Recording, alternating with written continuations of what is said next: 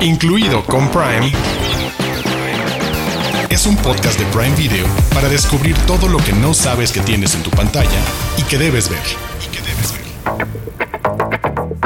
Están escuchando Incluido con Prime. Bienvenidos al penúltimo episodio del año de este podcast con recomendaciones para ver en Prime Video.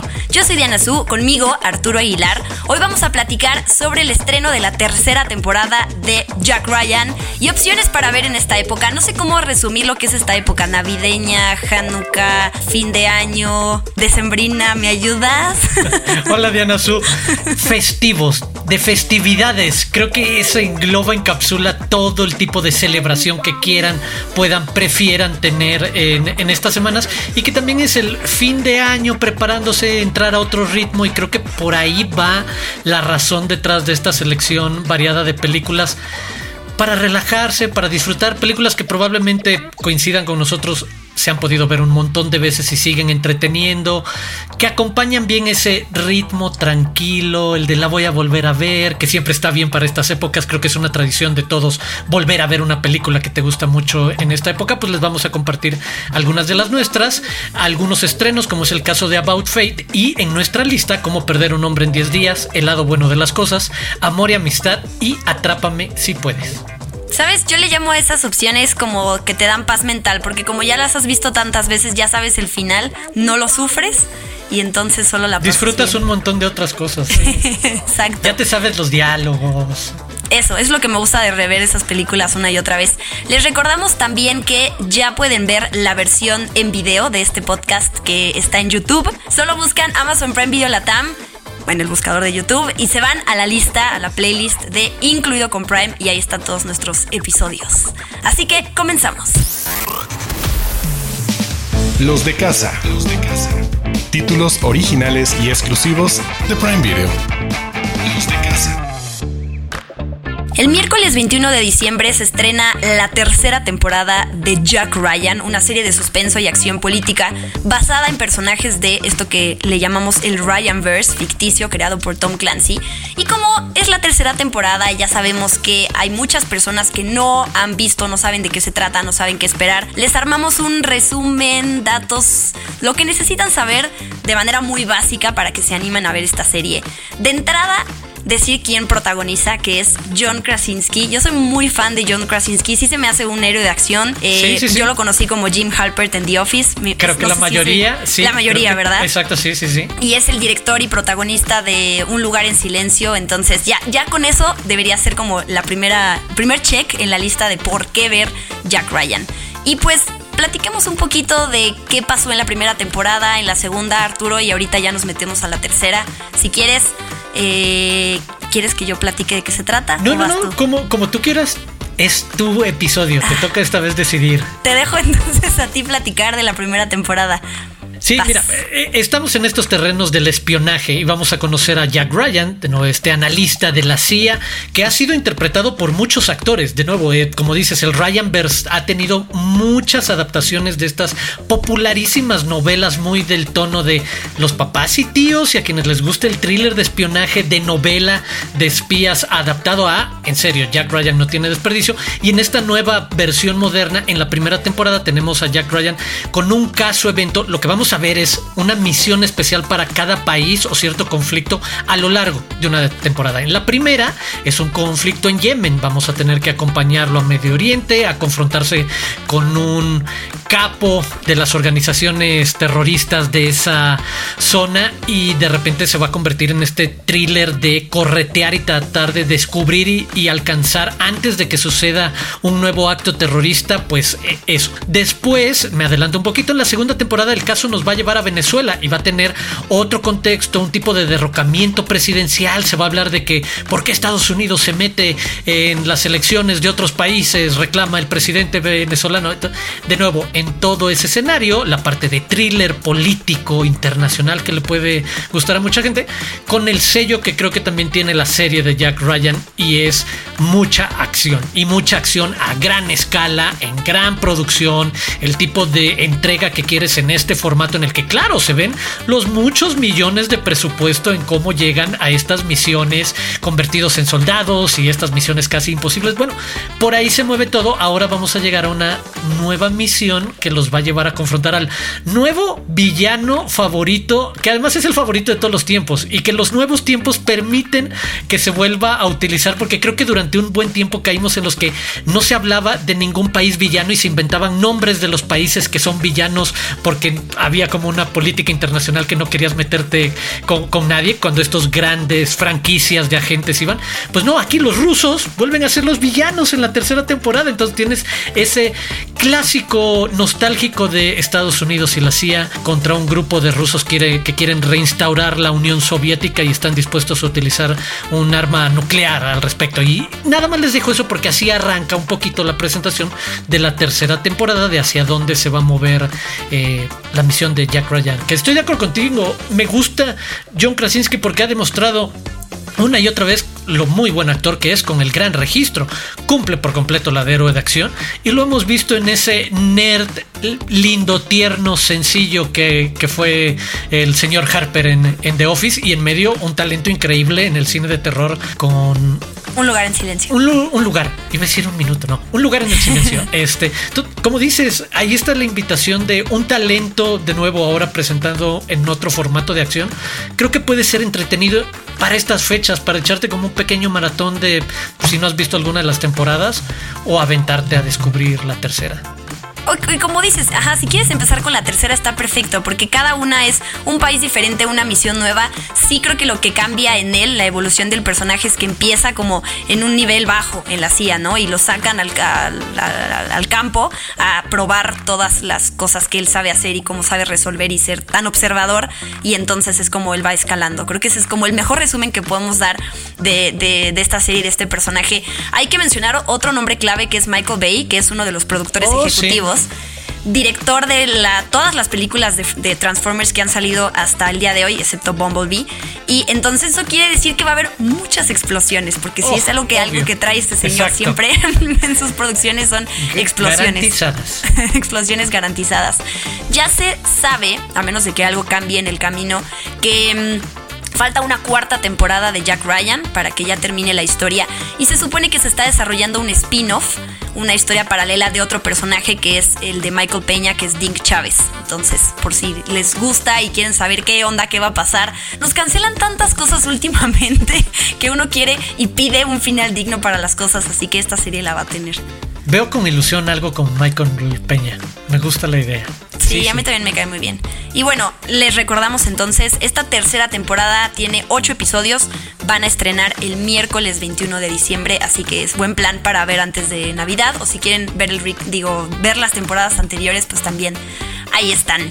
Y pues pasamos, damos un giro a nuestra siguiente recomendación, el estreno que llega, pues ya está desde el 16 de diciembre en Prime Video y es About Fate, una película con temática de Año Nuevo, ¿no? Yo que quería oh, tratar de resumir eh, de qué se trata esto, es esto, es esta película que además me puse a pensar, About Fate, hay muchas películas que tienen la palabra About y otra después, ¿no? Está About Time con Rachel McAdams, está About Love, que creo que es una película rusa o de algo de, de, de Rusia.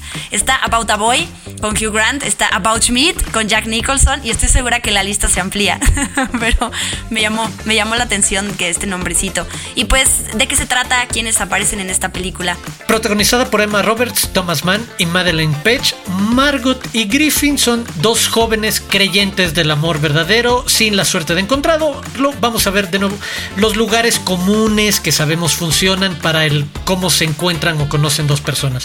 Y los primeros minutos va a ser este montaje en paralelo en lo que con cierta ilusión ambos protagonistas van a llegar a una escena que esperan sea una escena de compromiso. Eh, en el caso de ella no resultan las cosas bien. Y en el caso de él más o menos, pero descubre que pues, no hay del todo una afinidad con la que va a ser su prometida. Bueno, esta es la premisa para lo que va a llevar rápidamente al encuentro de estos dos mm, ¿cómo decirlo?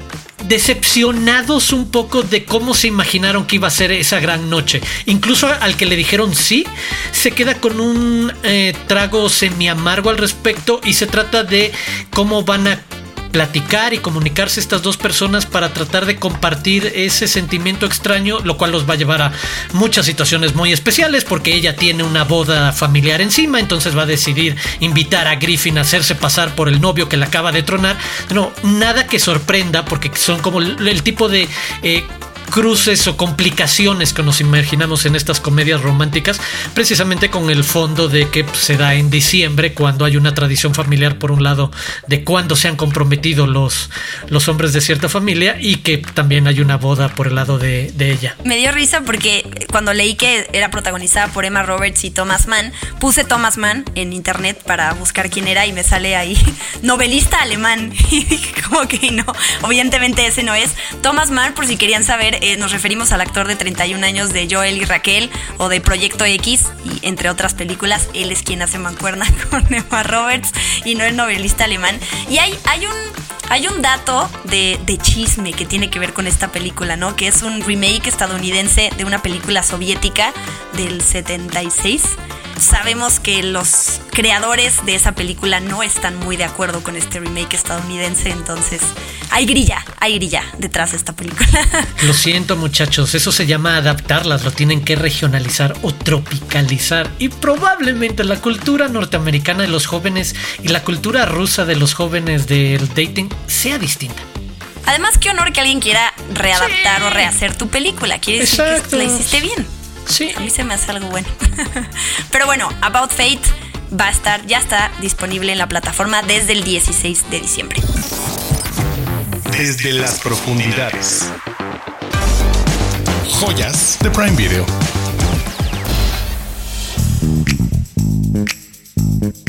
Ahora a una lista que les armamos de películas para ver el día de recalentado o los días posteriores en estas fechas, eh, ¿cómo se decía? Festivas. Festivas. Es que el Día de la Independencia también es festivo, entonces me confunde mucho decirle días festivos a los días navideños. no. Pero bueno, ya como dijimos al principio de este episodio, son películas que quizás ya todos vimos una y otra vez, pero que nos gusta cómo terminan. A mi mamá yo sé que es una persona que le gusta ver las películas que ya vio antes porque de veras se estresa muchísimo cuando no sabe qué va a pasar. Entonces yo sé que ella sí le da paz mental ver estas cosas una y otra vez. Y, lo habíamos dicho, estas semanas muchos acostumbramos a hacer eso y buscar este tipo de películas. La zona de confort, le podemos llamar. Películas de la zona de confort. Empezamos con Cómo perder a un hombre en 10 días, esta película comedia romántica de 2003 con Kate Hudson y con Matthew McConaughey. Yo la empezaría recomendando por el lado de la química que tienen ellos. Eh, porque la verdad se me hace que, hicieron muy, muy buena mancuerna. Me gusta leer críticas de películas mm, no tan viejas, pero sí como esta, de qué opinaron. A la, a la, gente le encantan, a la crítica no le gustó. Y alguien puso, eh, esta película es más un ejercicio de cómo perder a la audiencia en 10 minutos. Me, gusta, me gusta cuando utilizan los títulos de película para sus opiniones. Digo, muy creativa esta gente. ¿Pero a ti sí te gusta esta película? Sí, me parece entretenida de nuevo dentro del formato y el género. Creo que encuentro incluso atractivo, entretenido el retrato que hace del rol masculino, ¿sabes? De un personaje que inmediatamente te va a caer mal, que sí va a ser un poco como el de, dude, ¿qué haces viviendo con tus papás todavía y colgándote de esa manera? Es el de, por supuesto que estoy con los papás en contratar a esta chava para que le llegue lo más rápido posible, lo cual cambia un poco la dinámica de dónde te estableces las posiciones para este meet cute, este how boy meets girl tradicional y de nuevo con cierta modernidad sobre a esto se dedica esta chava, lo cual te va a poner cierta sensibilidad más adelante en el guion porque sabes que eventualmente se van a acabar enamorando, va a haber cierto clic.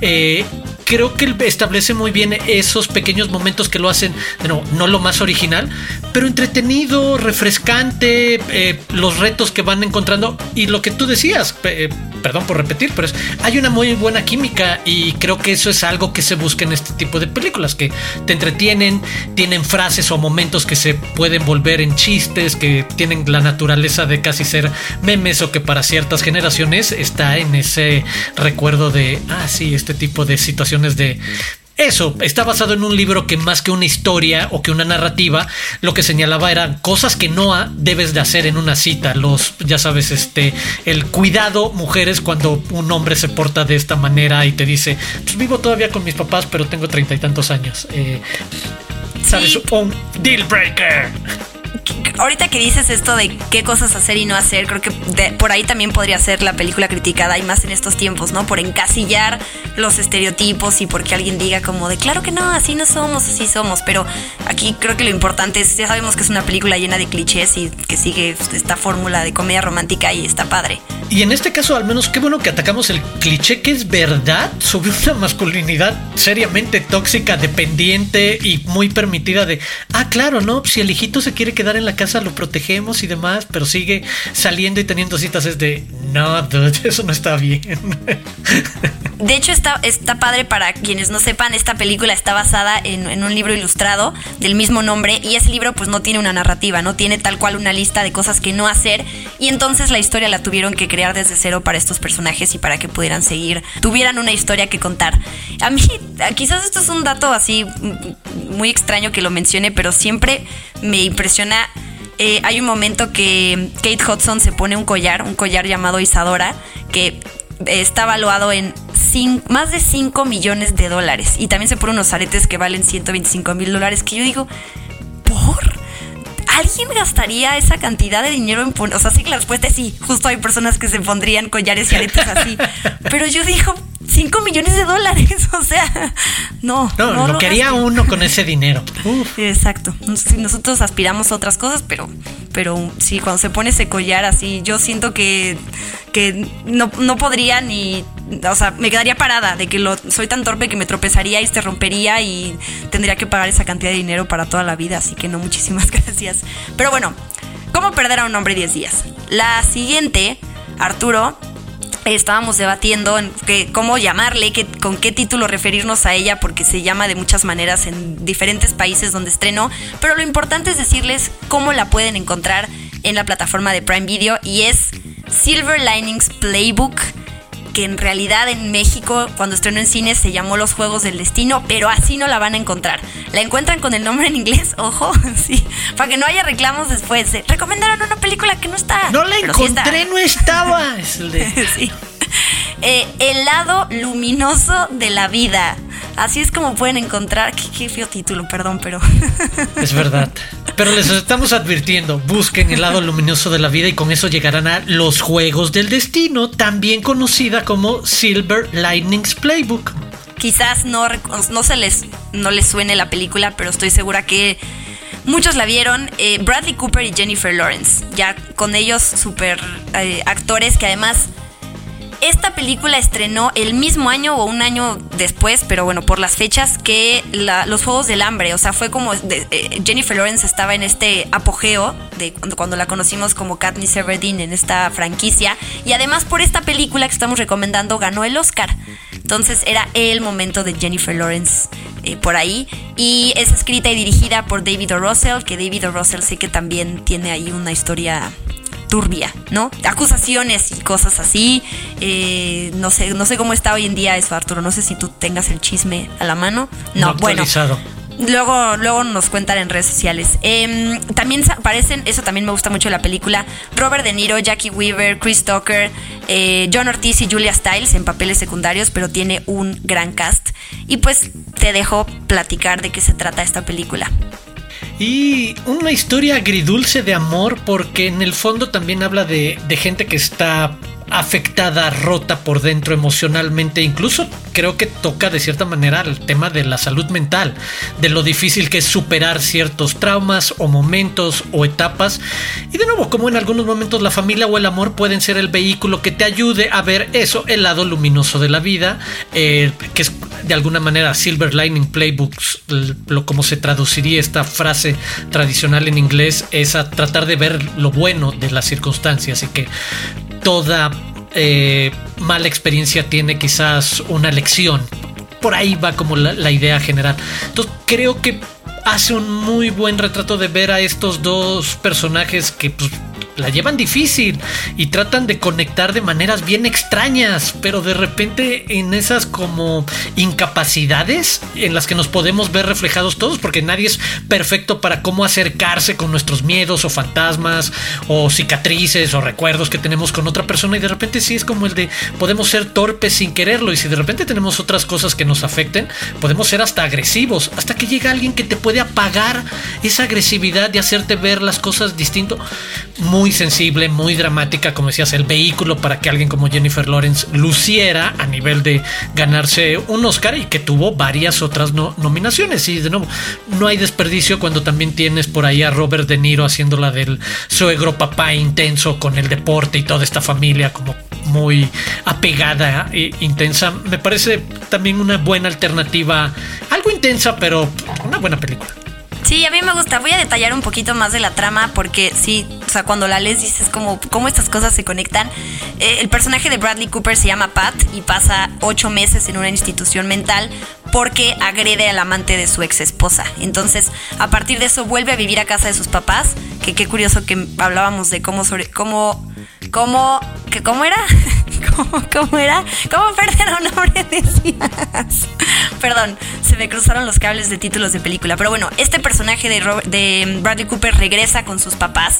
Y a mí, a mí sí me impresionó eso, ver esta película de las, creo que primeras que vi en su momento de la salud mental, cómo este hombre tiene problemas de violencia y de justo de actitud y se conoce al personaje de Jennifer Lawrence, lo que los liga es que ella le va a hacer un favor a él, ella le va a entregar a la ex esposa de Bradley Cooper una carta a cambio de que él acceda a participar en un concurso de baile con ella, con Jennifer Lawrence. Entonces, ella también tiene sus issues, son personajes que al principio parece que chocan y que no va a haber manera de juntarlos y después se desarrolla esta confianza y hay unas escenas de baile de ellos muy bonitos, muy bonitas la verdad.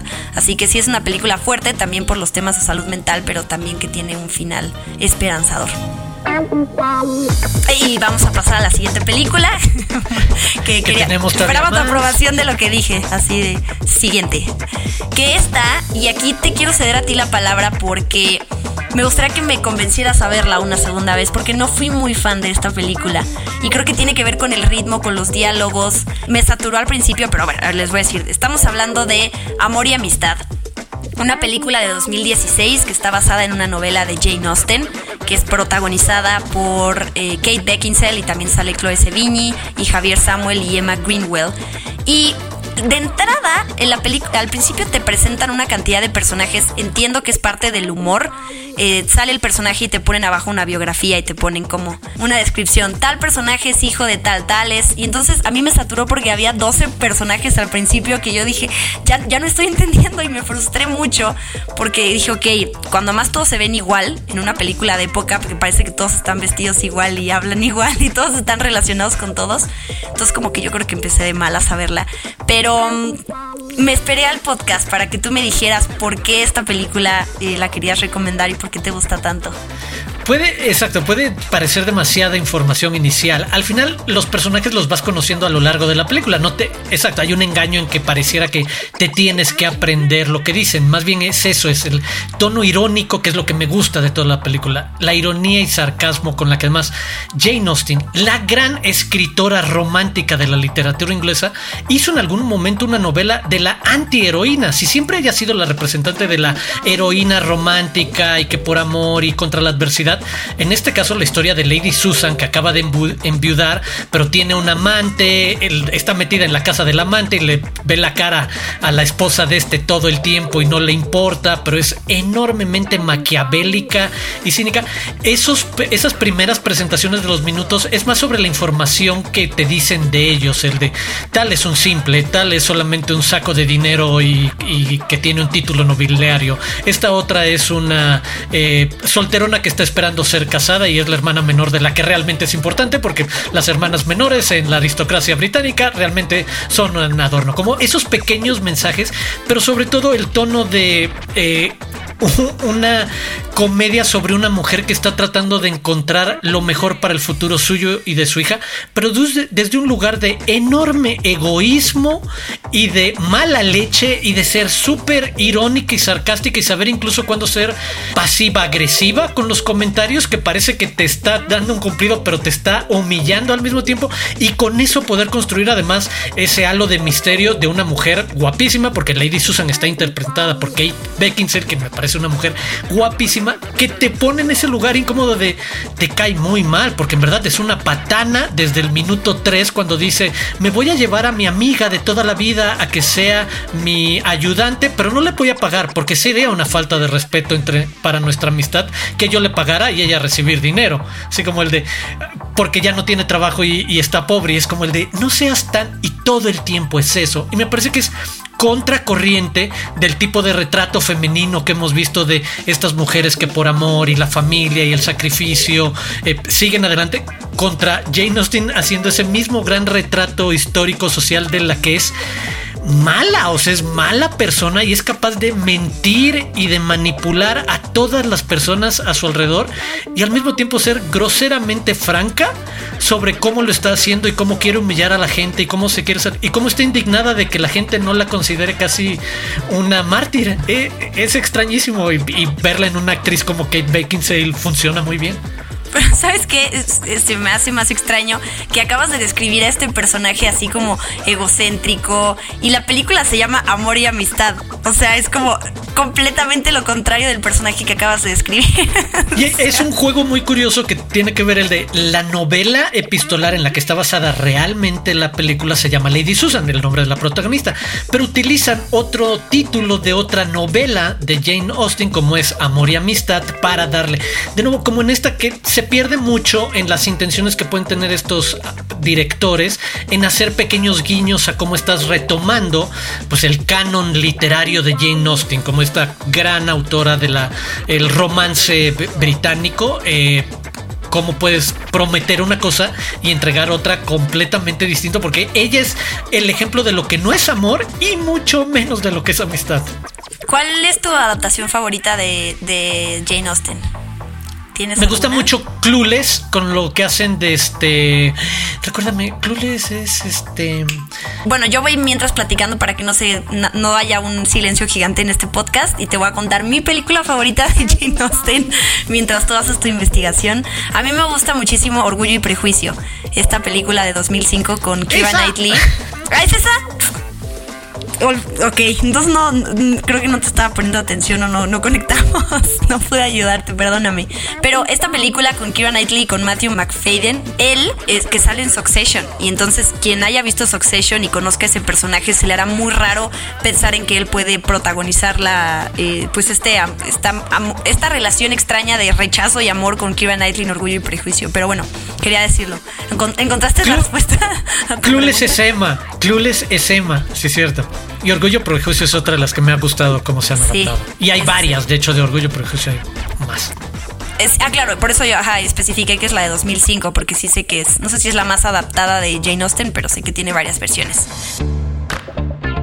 Y cerramos nuestra sección de recomendaciones con Atrápame si puedes, que pues aprovechamos que, va a llegar pronto a los cines la nueva película de Steven Spielberg, que no quiero hablar tanto de Spielberg porque me gustaría que le dedicáramos un espacio más grande a películas que hay en Prime de Steven Spielberg precisamente.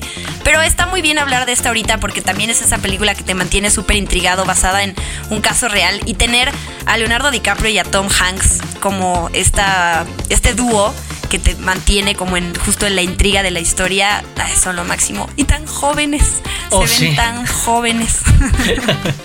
Me encanta. Esta es una película que he perdido la cuenta de cuántas veces la he visto. En verdad es una de las que confirma y otra vez lo que he repetido hasta el cansancio. Spielberg es uno de los grandes narradores en cine. Sus películas siempre avanzan, siempre está pasando algo. Y este es eso, es el de la de complicaciones en este juego de gato y el ratón entre un falsificador que va cambiando además de profesiones y el agente del FBI Tom Hanks que trata de atraparlo.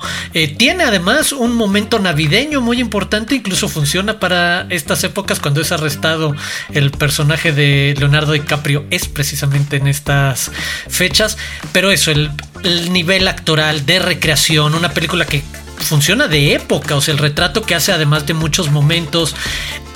Y, y los dejaría también con la enorme cantidad de otros personajes, de otros actores y personajes que aparecen brevemente, porque como Leonardo DiCaprio irá pasando de oficios y de profesiones, y de repente es un piloto, y de repente es un doctor, y de repente es un abogado, va a, meterse en universos distintos en donde aparecen muchos de estos actores, desde, puedo recordar ahorita Michael Sheen, de Martin Sheen o Christopher Walken como su papá, Amy Adams aparece ahí como una de sus novias súper jovencita también a mí me resulta enormemente entretenida el poder verla de nuevo como para estas fechas si es de te conecta eh, son muy buenos todos los que están involucrados en Atrápame si puedes. Sí, ahorita que decías esto de que tiene un momento navideño, de hecho la película originalmente eh, estrenó el 25 de diciembre de 2002, así que sí tenía que ver, sí la querían relacionar con esta época y eso me hizo pensar en estas películas que a simple vista no tienen nada que ver como películas navideñas, como por ejemplo el, este debate interminable que siempre hay alrededor de Duro de Matar, de que si es o no una película navideña, que el director dijo que, creo, creo, dijo que sí, o creo, creo que dijo se usa en Navidad, pero ¿sabes cuál otra? Que hablamos de ella en este podcast que está en Prime Video y que acaban de decir que es una película navideña, Cronos. Guillermo del Toro acaba de decir hace poquito que sí es una película navideña, que yo dije, bueno, ok, pero si quieren otra recomendación de Navidad que no es de Navidad, pero pero si su director lo dice, entonces es válido, exacto, es Cronos. Pero bueno, eh, nuestro recuento de las cuatro películas, ayúdame con la primera porque voy a decir mal el nombre, ¿cómo? Perder a un ¿Cómo hombre perder en a un 10 hombre días. en 10 días? Tengo cómo sobrevivir soltero en la cabeza, ¿ves? ¿Ves? Em, hablamos de esa, hablamos también de Amor y Amistad, de Silver Linings Playbook, que la encuentran como el lado luminoso de la vida en la plataforma, y finalmente de Atrápame si puedes. Incluido con Prime, es un podcast de Prime Video. Hemos llegado al final de este episodio de Incluido con Prime, el penúltimo del año. Recuerden que también pueden vernos en el canal de YouTube, solo buscan Amazon Prime Video Latam y ahí encuentran nuestra playlist que es Incluido con Prime. Muchas gracias Arturo. Muchas gracias a ti, Diana Su, y muchas gracias a todos quienes nos escuchan. Y decirles, aprovecharles en este penúltimo episodio del año, feliz fiestas, feliz lo que sea que celebren a todos ustedes en estos próximos días, aprovechando el pretexto que les dábamos recomendaciones al respecto. Eh, yo soy Arturo Aguilar, me pueden seguir en arroba Aguilar Arturo, y como cada semana, invitarlos a suscribirse a este podcast en Amazon Music o en cualquier plataforma de podcasting que utilicen. Y también los invitamos a seguir a arroba Prime Video MX en redes sociales.